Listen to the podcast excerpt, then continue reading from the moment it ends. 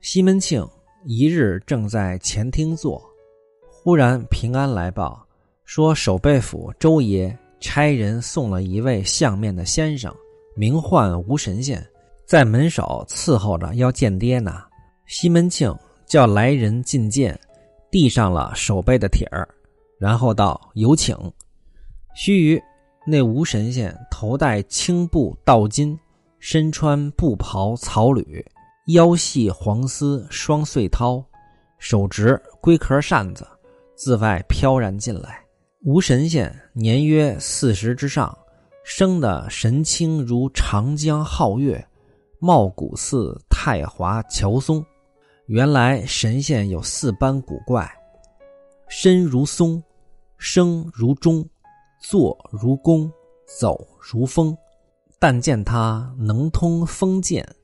就是相面，善究子平，就是徐子平创建的算命术；观前相，能识阴阳，审格局，决一世之荣枯；观气色，定行年之修旧。若非华岳修真客，定是成都卖卜人。西门庆见神仙进来，忙降阶迎接。接至厅上，神仙见西门庆长衣稽首就坐。须臾茶罢，西门庆问吴神仙：“高名雅号，仙乡何处？因何与周大人相识啊？”吴神仙欠身道：“贫道姓吴，名氏，道号守贞，本贯浙江仙游人，自幼从师天台山紫虚观出家。”云游上国，因往岱宗访道，就是去泰山，道经贵处，周老总兵相约，看他老夫人目集，特送来府上观相。西门庆道：“老仙长会哪几家阴阳啊？到哪几家相法？”神仙道：“贫道粗知十三家子平，善晓麻衣相法，又晓六人神客。”常施药救人，不爱恃财，随时注释。西门庆听了，一家的敬重，夸道：“真乃未知神仙也。”一面令左右放桌，摆斋款待。吴神仙道：“贫道未曾观相，岂可先要赐斋呀？”西门庆笑道：“仙长远来，一定未用早斋，待用过，看命未迟。”于是陪着吴神仙吃了些斋食素馔，抬过桌席，抚抹干净，讨笔砚来。神仙道：“请仙官贵造，然后观相尊容。”西门庆便说了八字儿：“属虎的，二十九岁了，七月二十八日午时生。”那神仙暗暗的食指询问，良久说道：“官人贵造啊，戊寅年。”辛酉月壬午日丙午时，子平云：伤官伤尽复生财，财旺升官福转来。官人贵造啊！依贫道所讲，元命贵旺，八字清奇，非贵则荣之造。但生在七八月，身子忒旺。西门庆确实身子是太旺了。幸得壬午日干，丑中有癸水，水火相济，乃成大器。后来定掌威权之职，就是以后做武官，掌管刑狱，一生盛旺，快乐安然，发福千官，主生贵子，喜则和气春风，怒则迅雷烈火，一生多得妻财。不少纱帽带，就是肯定会做官。临死有二子送老，必主平地登云之喜，天官进禄之荣。西门庆问道：“我后来运线如何呀？”神仙道：“官人休怪我说，但八字中不宜阴水太多呀。这是西门庆的死穴。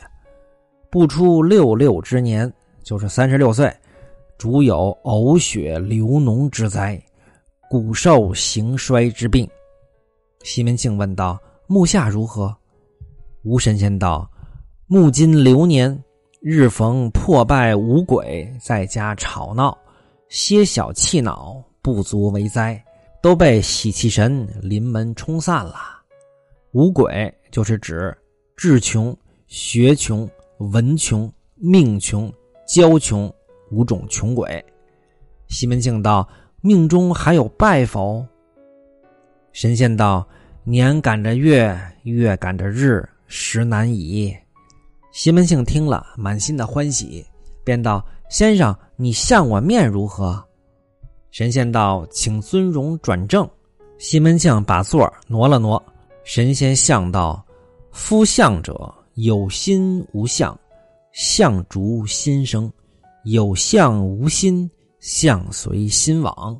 无关官人，头圆相短，定为享福之人。”体健金强，绝世英豪之辈；天庭高耸，一生一路无亏；地阁方圆，万岁荣华定取。此几桩好处，还有几桩不足之处，贫道不敢说呀。西门庆道：“仙长但说无妨。”神仙道：“你行如白柳，必主伤妻，就是对妻子不利。”若无行克，必损其身。七功克过方好，就是克过七，自己才能平安。西门庆道：“已行过了。”神仙道：“请出手来看一看。”西门庆出过手来给神仙看。神仙道：“智慧生于皮毛，苦乐关于手足。细软丰润，必享福禄之人呐。”两目雌雄，就是两只眼睛一大一小，叫雌雄。必主妇而多诈，眉生二尾，一生常自足欢愉。根有三文，终岁必然多耗散。奸门红子，一生广得奇才。黄气发于高旷，旬日内必定加官，就是很快就会做官了。红色起于三阳，金岁间必得贵子。又有一件不敢说，泪堂丰厚，就是眼袋比较大。易主贪花，你比较好色，且喜得彼乃财星，验中年之造化，承将地阁，管来世之荣枯。相完了，西门庆道：“也请仙长相相房下众人。”一面令小厮去后边把你大娘请出来。于是李娇儿、孟玉楼、潘金莲、李瓶儿、孙雪娥等众人都跟出来了，在软屏后浅听。神仙见吴月娘过来了，连忙到了几首，就是道士举手向人行礼，也不敢坐，就立在旁边观相。端详了一会儿，说：“娘子面如满月。”家道兴隆，唇若红莲，衣食丰足，必得贵而生子，声响神清，必一福而发福。请出手来。月娘从袖中露出十指春葱来。神仙道：“干将之手，是说吴月娘有卧力，阳气很重。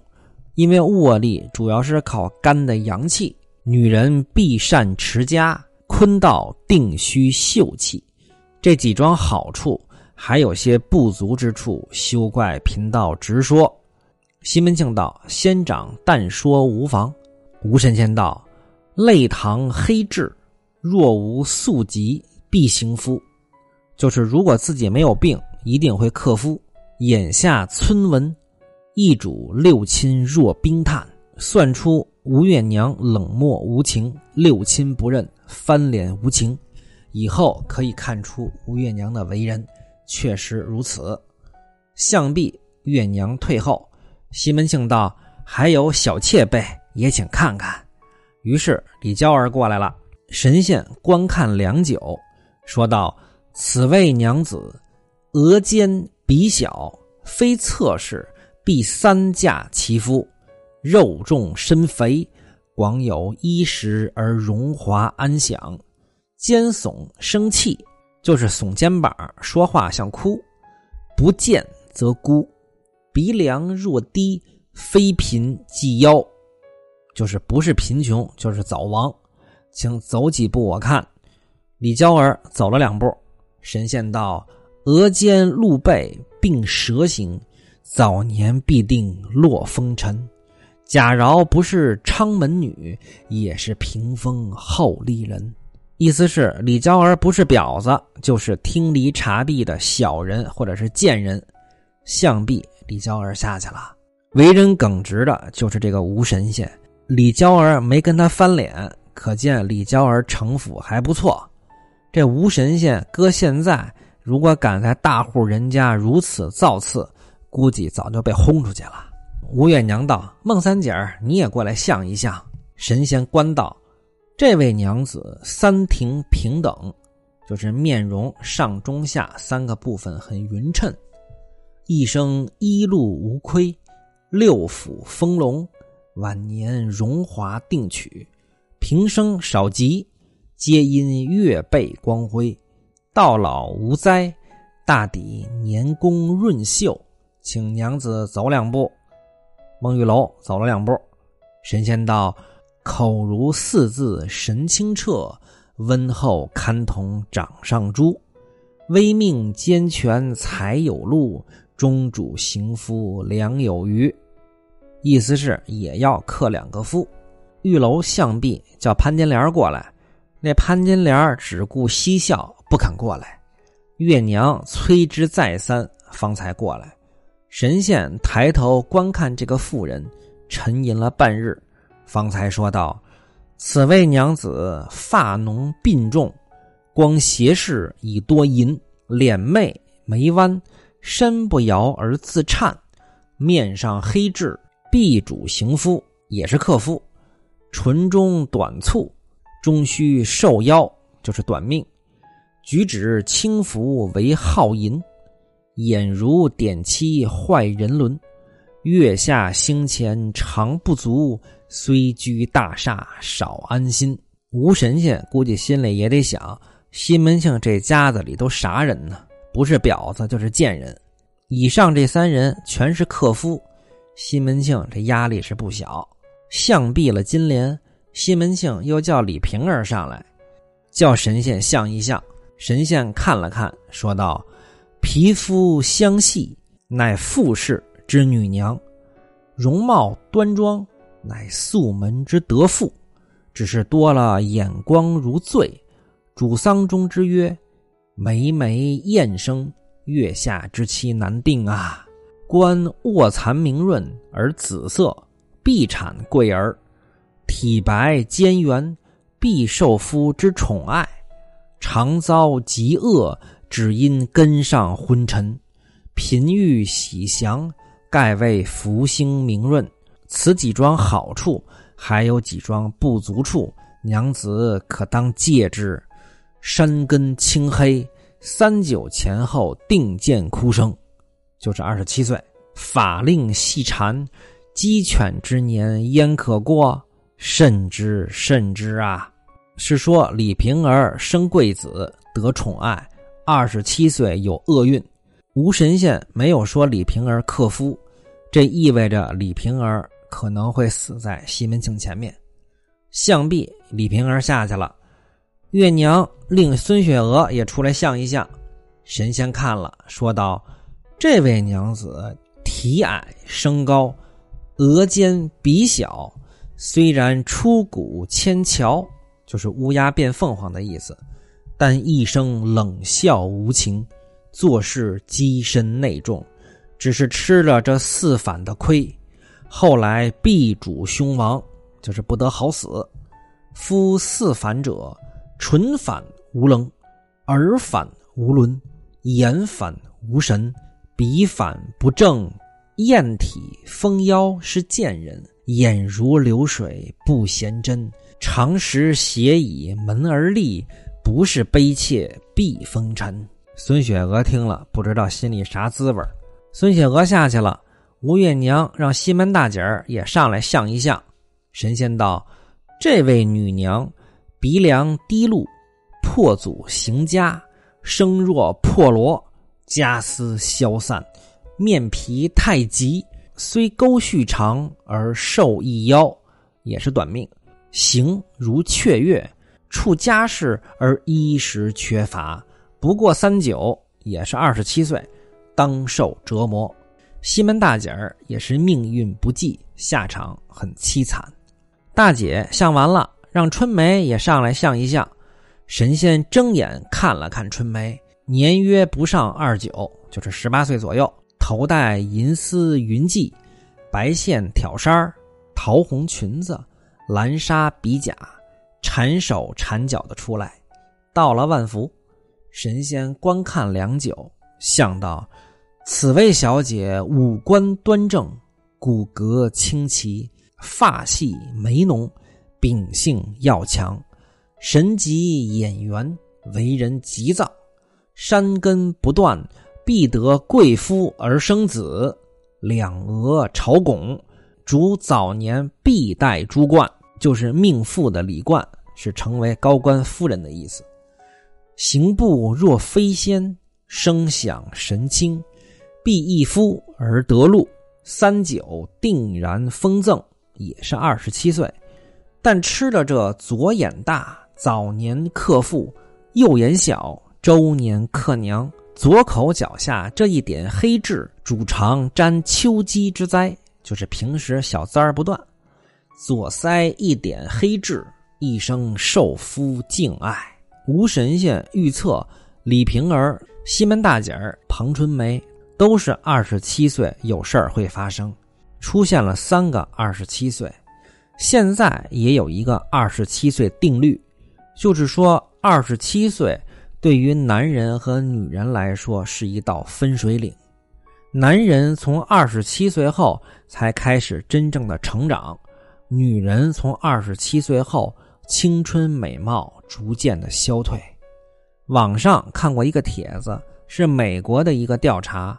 二十七岁死亡的明星、音乐人是异常的多，这个巧合也是很有意思。《红楼梦》的太虚幻境应该是借鉴了本回的《金瓶梅》，《红楼梦》相关情节的处理可能略好于《金瓶梅》，青出于蓝而胜于蓝嘛。《红楼梦》的太虚幻境薄命司中，关于金陵十二钗的命运测极。也是呈现了两个极端，一个是极悲，一个是极喜。极喜的是李纨母子最后逢凶化吉，贾兰成了高官，含辛茹苦养大了贾兰的李纨可以戴珠冠、披凤袄，成了诰命夫人。李纨说过：“不问你们的肺与心，你们的心与我无关，你们的肺也与我无关。”贾府落难的时候，他表现出冷眼旁观的态度。《金瓶梅》中，吴神仙冰剑定终身，春梅是属于极喜的命运。丫鬟出身的春梅，最后是怎么对待西门庆家的？她又是怎么对待回馈吴月娘、潘金莲的？对比《红楼梦》中的人物，也会引起大家的思考吧。神仙象壁。众妇女皆遥指以为神像，估计这会儿妇女都想群殴这吴神仙。西门庆封了白银五两给了吴神仙，又赏了守备府来的人五钱银子，拿拜帖回谢周守备。吴神仙再三的推却，说道：“贫道云游四方，风餐露宿，要这财何用啊？绝不敢受。”西门庆不得已拿出一匹大布，说道。送仙长一件大衣吧，吴神仙方才受了，令小童接了，几手拜谢。西门庆送出大门，无神仙飘然而去。正是拄杖两头挑日月，葫芦一个隐山川。